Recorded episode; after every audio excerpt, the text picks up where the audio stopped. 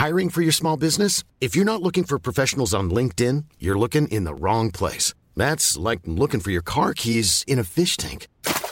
LinkedIn helps you hire professionals you can't find anywhere else, even those who aren't actively searching for a new job but might be open to the perfect role. In a given month, over 70% of LinkedIn users don't even visit other leading job sites. So start looking in the right place. With LinkedIn, you can hire professionals like a professional. Post your free job on linkedin.com slash people today.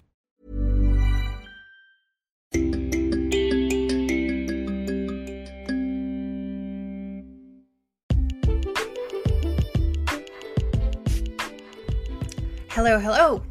Welcome to another episode. Bienvenidos a este episodio de podcast. Esta sección es especial porque hablaré específicamente sobre vocabulario y hoy voy a estarte platicando sobre un verbo que en realidad en español utilizamos tres palabras diferentes, pero la traducción en inglés solamente tiene una.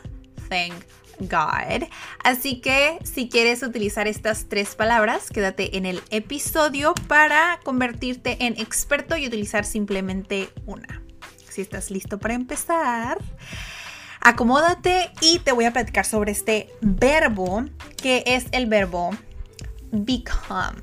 To become. Se escribe become. ¿Ok?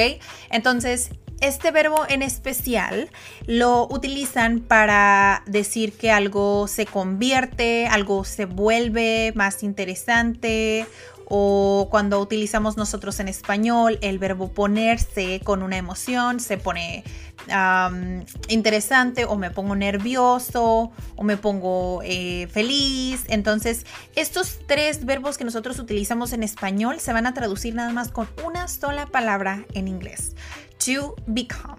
Entonces, por supuesto que puedes utilizarlo como Claro que existe el otro verbo que es to turn, que es tal cual como si transformarse o cambiar, girar, pero to become es un poquito más específico y se utiliza cuando hay una transformación, eh, por ejemplo, si cambias de un estado emocional a otro, si te conviertes en un doctor, si es algo profesional, si, si involucra un proceso. Entonces, este verbo es súper, súper útil. Entonces, había mucha gente que a veces no le entendía tal cual porque no sabían cómo utilizarlo. Es como, ok, sí sé que tienen esta traducción en específico, pero no sé bien cómo utilizarlo en ejemplos. Entonces es por eso que quise dedicar este podcast, bueno, este episodio de podcast a este verbo.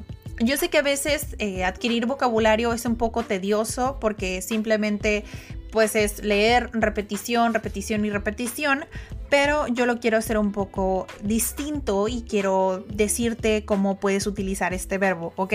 Entonces, digamos que yo quiero decir, eh, me estoy volviendo loco, ¿ok?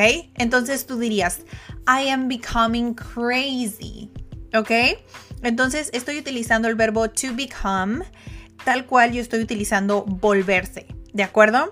Entonces, digamos que yo quiero decir que me convertí en un doctor hace dos años, entonces en este caso, honestamente yo utilizaría convertir, em, entonces yo utilizaría I became a doctor two years ago. Entonces en esta parte estoy utilizando el pasado de este verbo, became. Entonces acuérdate que lo padre y lo interesante y lo simple de inglés es que cuando lo conviertes en pasado, existe nada más una sola forma del verbo. Entonces no importa si estás hablando de ella, de él, de nosotros, de quien sea, tu verbo en pasado va a ser became y no importa, no va a cambiar. Yo puedo decir, por ejemplo, nosotros nos convertimos en doctores hace dos años. We became doctors two years ago. así que yo dije, I became, we became. Súper simple. Eso sucede en el pasado cuando es en afirmativo. Está padrísimo que el inglés funcione así. Obviamente no estoy en una lección de gramática, pero te quería platicar un poco cómo funciona el pasado porque quería que entendieras completamente este ejemplo que te di. Ok, entonces el tercero, digamos que yo quiero decir que ella se enoja o que se pone enojada, así que en inglés puedes utilizar dos formas. Claro que puedes utilizar el verbo become. She becomes angry, o sea, ella se pone enojada. O tú utilizarías el verbo que de todas maneras te dedicaré otro episodio a este verbo que es get. She gets angry. Entonces ella se enoja o ella se pone enojada. Estos dos puedes utilizarlos para expresar esta oración, pero hoy me quería enfocar en el verbo become. Quería hacer este episodio de podcast simple para que puedas ir adquiriendo vocabulario todos los días. Pero si estás listo para ser un poquito más disciplinado y quieres ser parte de nuestra comunidad y aprender desde WhatsApp o eh, recibir nuestra newsletter, por favor mándanos un mensaje con tu número de WhatsApp y un correo para que te pueda llegar todas nuestras actualizaciones y todo el contenido gratis para que aprendas con nosotros. ¿Ok? Te deseo un excelente día. Mi nombre es Daniela Barrera y por favor, déjanos un comentario. Amamos los reviews. Así que que tengas excelente día. Hasta pronto.